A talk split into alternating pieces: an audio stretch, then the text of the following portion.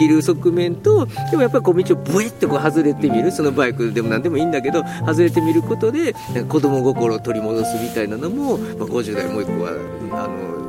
いいこなんかいいすごく今自分ワクワクしてて、うん、ほんまにバイク乗って意味もなくブーッと近所を走ってるとなんか本当自分が高校生になった時の気分に戻るの、うん、戻れる、あれがすごい今はワクワクしてて、それはもう仏教とは何の関係もないんですけど いや本当にバイク乗ってると青春時代ですよねね。でそのバイクに乗ってなかった今日のこの場所もないね。ん。なあのちょっと車でみんな乗り合ってこうね車で男おっさん3人が車で3人乗ってここ箱根でも行こうか行くかみたいな。きついですよ。行かへん行かへん。苦しいやろ。車でねなんで一緒にこのこう同室で3人男だけで行かなあかんねんみたいな。なるけどバイクやったら行こうかってなんなりますね。バイクやったらあじゃあどこそこの道の駅で集合なとか今日のパシフィックドライブに集合なって言ってワクワクしていくやん、うん、まあ言うたらもう本当の小学生のね遠足みたいなもんで、ね、何おやつ持っていこう。浩平、ちゃんコーヒー用意頼むわ、な俺あのあのキャッチボールのこれ持っていくし あのドローン持ってきてるしみたいな。担当あって、うん、ほんであのなんか男が少年時代に戻って、うん、この50代のおっさんが、まあ、15歳12歳に戻ってなんかどこピクニック行くみたいな、うん、あのおやつ袋を持ってそんな心境やねそうですね、ああ。でそんなねこう子供心童心に帰ったらねほんま損得関係抜いて自分のやりたいことしたいことが純粋に見えてくるんだよな、うん、あ俺これしてると楽しいこれ俺したい好きなことやみたいなねそういうなんかこう動詞に変えることで次から次から新しい趣味が見つかると。思う、うん。あれバイク,、ね、バイクの話になると面白いなって、まあ、たまたま買ったのがモンキーっていうやつなの、うん、だから余計そうなのかも分かんないけど、うん、ほんま道で全然知らんおっちゃんとかから話しかけられるもんね、うん、あれそういう経験ってあんまり今までなくて、ね、普通に道でねさっきの話でドライブにおってなんか話しかけられるとか話しかけるとかってないじゃないですか。普通にコーヒー買ってね、ねトイレしてドライブインとか大体終わりでしょ、うん、でなんか普通に話しかけてくるから、うん、なんかあれはまた面白い経験やなと思って、うん、だからあの忍者400乗ってた時も今のホンダの渋谷乗ってる時もねあの高速道路のサービスエリアパッと止めて、なんかして帰ってきたら中国人に囲まれてんねん、えー、珍しいから。これなんていうバイクですかみたいな感じで全員なんか中国人か韓国。人 もの珍しげに、えー、囲まれて。ほんで U の U のバイクみたいな感じで言われてかっこいいみたいな言われて、ね、そういうね外人から見られてもやっぱそういうふうに見えんねやろねやっぱりその車ではねない世界。ない世界ねあれは、いやあれは俺の人生にない世界ね。見ず知らずの人に突然話しかけられて、結構しかも話し込むみたいな、ほんであのツーリングとか行ったらこうねこう行き来するときにこうねややしてこうこうこうしたりこうしたりこうしたりいろいろこ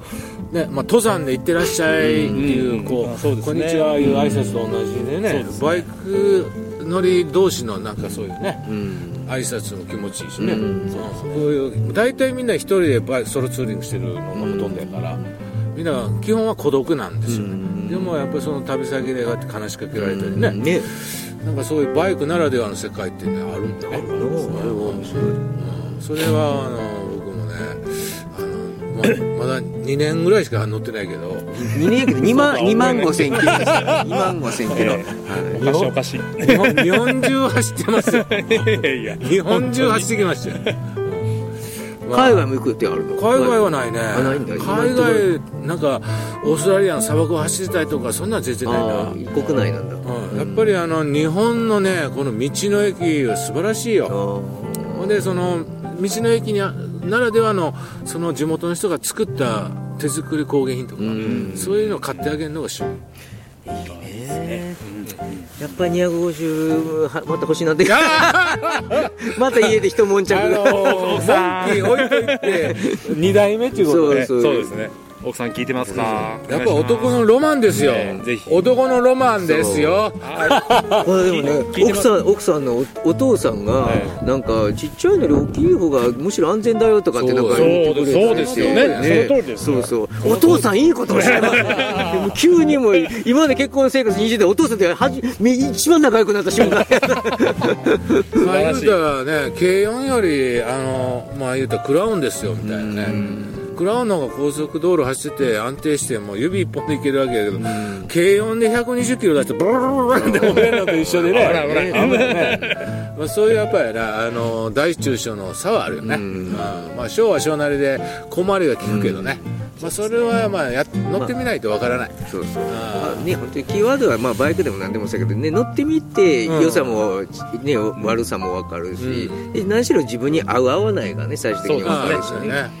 そこってほんまにちょっと話をもう一遍戻すと何べも大事な気がする。自分に合う合わないって、特にやっぱりあの50超えてくるといろんな意味でやっぱり自分のなんかスタイルとか価値観とか感性とかっていうのもね、まあこれこれも悪い意味もあってこう固まってるところもあるから、あのね。全然合わないものを無理してやったって多分絶対うまくいかないと思うのでだからこそ逆もあって人でもことでも、うんまあ、バイクでもその何台かいろいろ乗り乗ってみるとかねなんかいろいろやってみることで初めて見えてくるものってあると思うよね。ね。でこれは自分に合うこれは自分に合わないっていうのはね。なるほどね、うん。じゃあ浩平ちゃん。はい。浩平ちゃんの未来予想図未来はい。計画、はい。うん。えーっとまずはやっぱりあキーワードとして思ってるのは僕はあの橋渡し役になりたいなっておおここ最近結構思いってまして、うんであの先ほど言ったように10年前からいろいろこうまあえー会社外というかあのもっと社会を知ろうと思ったのもそうだと思うんですけどなんかこう何らかのことを、まあ、知らない人をに伝えたいというか、うん。なんかそういう役割が楽しいかなって思ってましてでそれのベースになるのはそういった外で得た知見もそうだしあとはまあ52年生きてますからそこの経験とかまあ良かったことこけたこといろいろありますけどそれをやっぱり使ってなんか、えー他の方々のなんか人生のお役に立てるようなあーことができないかなっていうのをなんかおぼろげに考えることが多いです。で特にその会社の中でもまああの年齢も年齢ですけどやっぱりその特にそのあの一緒に仕事してた、まあ、部下だったり後輩だったりがこううまくいかなくて辛い時に「お前こうだぞああだぞ」とか言って、えーそうするとでもあそこと当たりが出るからこうしようっていうそういう知恵はよく回る方だったので、なんかあのそういう手助けというか、なんかそういったことがあの特にその最近のやりがいの中であの会社の中ではあったのでなんかそういうのをちょっと会社の外にまでしあの目を向けた時になんか自分でやれることってないんだろうかっていう一応その問題意識は今はあります。うんそんな中で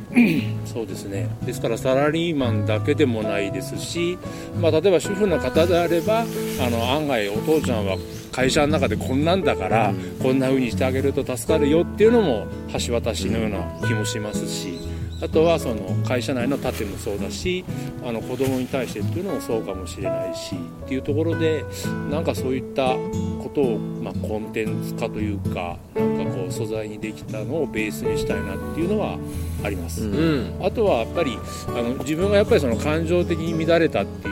経験が結構多かったし、うん、なんで俺こうやって考えるのかなってことを結構つらつらと考えることを長くしてた人生だったんで、やっぱりその気持ちの、まあ、コントロールというか改善というか、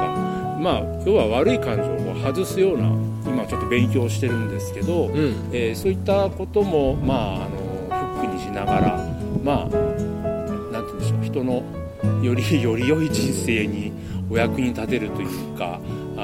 そういったことを自分のなりの形で多分お二人とは下屋ともみっちゃん先生ともアプローチは変わると思うんですけど自分なりのアプローチの中でそういったことをやれたらなんかあ生きてる感もあるしあの自分の人生をなんか、えー完全消化というか、うん。したことにもつながるかなというふうに強く思うんであんまりその特にこれからはあの組織内の枠にとらわれること特になく、えよりなく、えー年休も3日前に取り えぐらいの勢いの中であの生きていくことの方が、むしろなんか自分らしさがあるかもしれないし、その中でなんかあそうしてもいいんだよってこう少しちょっとふっと力が抜けるような人がサラリーマンの方見てればですね多くいらっしゃれば僕はそれだけでも嬉しいですしなんかあの自分を精一杯こう使うというか使い切るというかそれがやっぱり天寿の全うみたいなさっきの仏教の話もありましたけどにつながるのかななんていうふうには、えー思います。特にやっぱり子供が落ち着いてきたとかいろいろそういった環境の変化もあるんで,、で環境の変化とやっぱ心境の変化がセットできますから結構今は自分でここまで行ってながらのなかなかメンタル的にはドラスティックに入れてるんですけど まあその辺もあの、まあ、学んだことも踏まえつつそれをあの多くの方になんか理解してもらえるような活動をより深められたらなというのが自分の未来予想として描いてます。はい、はい。ありがとうございます。僕ね今の話聞いてあのなんかピンと浮かんだ言葉がその会社人から社会人への橋渡し？うん。あー。なんかねあのやっぱり本当にちょっと今度俺がメモします。僕自身もあのね僕多分なんかこの中間ぐらいの人間のような気もどっかでしていてなぜかっていうと僕お客様がね浩平さんとこの会社もそうだし、はい。まあ、大手企業のあのちょっと本当にちゃんとしちゃんとしたやったら変だけどあの、ね、立派なあのお勤めの方が圧倒的に多くてで仕事はそういう意味では僕も固い仕事をしていてでそれでいながら、まあ、立場としては、まあ、一応個人事業主なのである意味自由でっていう、はいうんそういうことなんだけど僕もそれはやりたいなとだからあの結局僕の関わってきた人たちって会社の人たちなので、したいなって思ってるけどあの僕ができるのはやっぱり外からやることなんだけど浩平さんは中にいらっしゃった、い。ね、今もそうだけど経験されてるわけだから。